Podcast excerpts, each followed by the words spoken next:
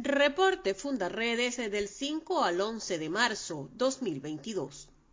Fundarredes presentó su informe anual de la curva de la violencia correspondiente a 2021, donde el análisis de las incidencias presentadas en los estados Táchira, Zulia, Bolívar, Apure, Amazonas y Falcón deja en evidencia que se viene produciendo una mutación de la criminalidad en los estados fronterizos, donde se han impuesto políticas de miedo y control social a la población por parte de grupos armados de origen guerrillero y bandas criminales, con la participación en buena medida de actores del Estado como son los cuerpos de seguridad. Incluso así, la curva de la violencia elaborada por Fundarredes documentó a lo largo de 2021 979 homicidios, 309 desapariciones y secuestros y 317 enfrentamientos, destacando de forma significativa el incremento de los secuestros y desapariciones que se han convertido en una fuente de financiamiento importante para estas organizaciones criminales, bien sea mediante el cobro de rescate, la extorsión o la trata de personas.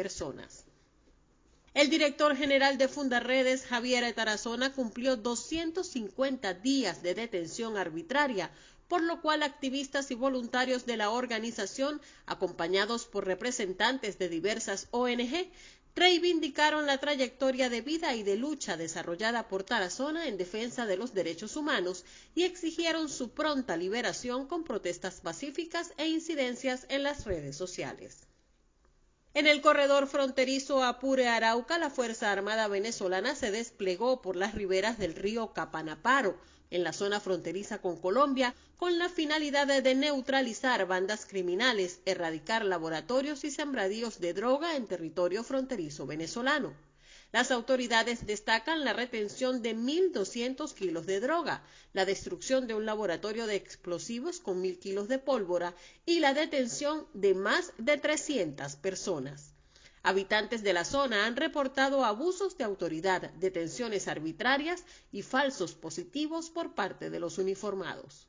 Del lado colombiano de la frontera, Tres venezolanos formaban parte de un grupo de cinco disidentes de las FARC que se encontraron en un campamento donde en medio de un combate en Puerto Rondón, Arauca, falleció el líder guerrillero del Frente Décimo Martín Villa, conocido con el alias de Arturo, y otros 26 de sus hombres. Por su parte, el ELN anunció un alto al fuego de seis días con motivo de las elecciones legislativas del 13 de marzo en Colombia, aunque previo al anuncio de tregua, el grupo armado lanzó una ofensiva que dejó al menos siete heridos, varios vehículos quemados y paralizó algunos poblados, entre ellos los que limitan con Venezuela a la altura del departamento de Arauca.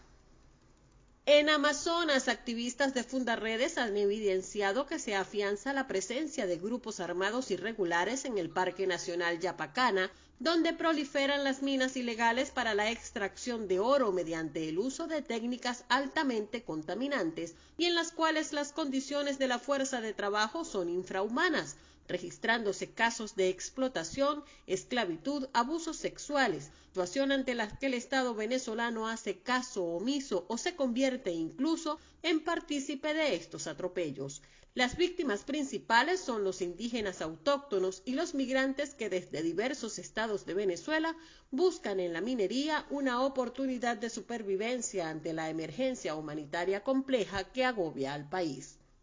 En Táchira, los casos de desapariciones en la zona fronteriza se han incrementado en lo que va de año, sumando ya 30 las personas que no regresaron a sus hogares en este 2022, lo que contrasta significativamente con las cifras del cierre del año anterior, cuando durante el mes de diciembre el número de desaparecidos fue de dos.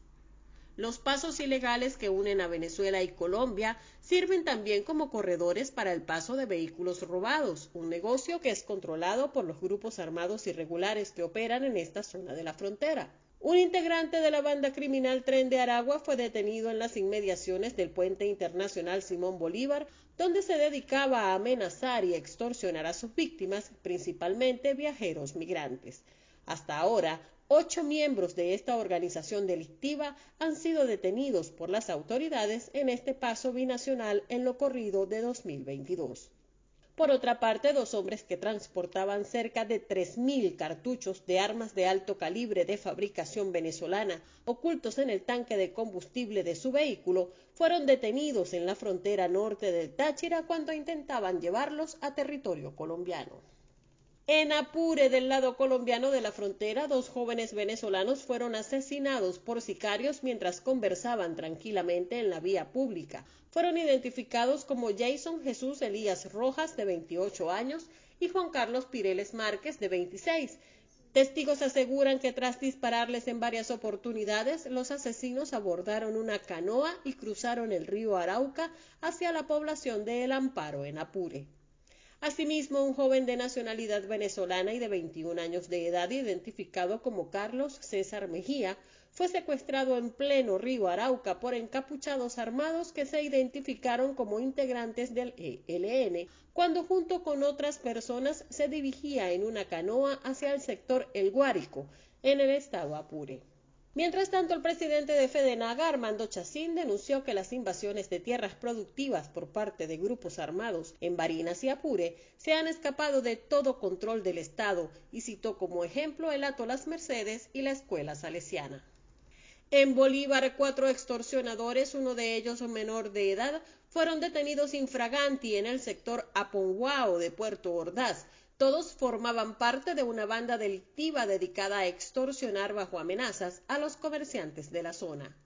En el Callao, cinco militares fueron acusados de cometer una violación colectiva al interior de una vivienda a la que entraron de forma subrepticia, amordazando y amenazando a todos sus ocupantes, para luego proceder a violar a las jóvenes y cometer actos lascivos contra las niñas que allí residían.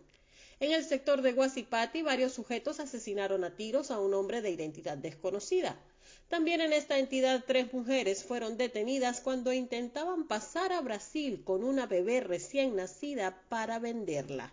En Bolívar, muchos niños sufren de desnutrición grave y algunos de ellos fallecen antes de cumplir los dos años por falta de leche materna. Sus madres se ven obligadas a abandonarlos e irse a trabajar a las minas, dejando a los pequeños al cuidado de terceras personas que no cuentan con los recursos necesarios para comprar leche de fórmula para alimentarlos, generando una desnutrición severa que en muchos casos es mortal. En Zulia, una pista clandestina ubicada en el sector Los Caobos del municipio Jesús María Semprún, al sur del lago de Maracaibo, fue desmantelada por efectivos militares. En ella se hallaba además una aeronave bimotor blanca con franjas negras y doradas, sin siglas visibles, y más de 1.200 litros de combustible de avión. Funcionarios del Comando Nacional Antiextorsión y Secuestro, CONAS, dieron muerte a Alberto Araujo, de 26 años, señalado como miembro de la banda de Jayco Masacre en el sector Corral de Nava, zona rural de Cabimas, durante un intercambio de disparos en el que participaron más de 20 miembros de la organización criminal que lograron evadirse del lugar. Pasado el tiroteo, fueron hallados chalecos antibala con las iniciales GAIM, Grupo Armado Jayco Masacre, como se hacen llamar los miembros de la banda liderada por Eric Alberto Parra, uno de los más buscados y con alerta roja por la Interpol, a quien se responsabiliza, entre otros hechos, de la muerte de tres guayús el pasado 2 de marzo.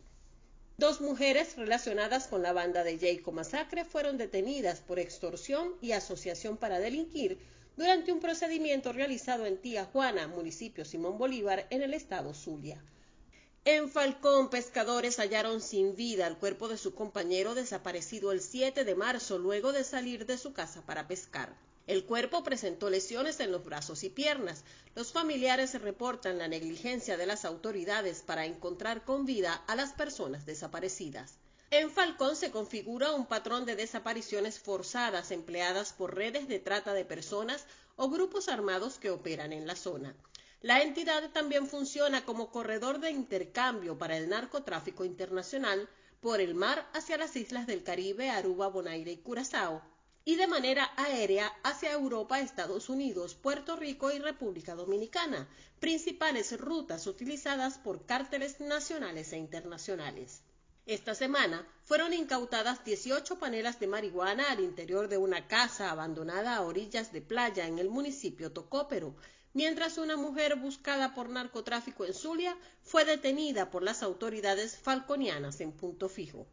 También en esta entidad un grupo de pescadores del eje costero de la península de Paraguaná grabaron un río de petróleo que recorre el golfete de Coro en el estado Falcón. Los derrames en esta zona son frecuentes y afectan seriamente la vida marina de la que se alimentan además los habitantes de la zona. La inacción del Estado venezolano en estos hechos resulta alarmante. Comparte, ayudemos a vencer la censura en Venezuela. Consulta esta y otras informaciones en nuestro portal www.fundaredes.org.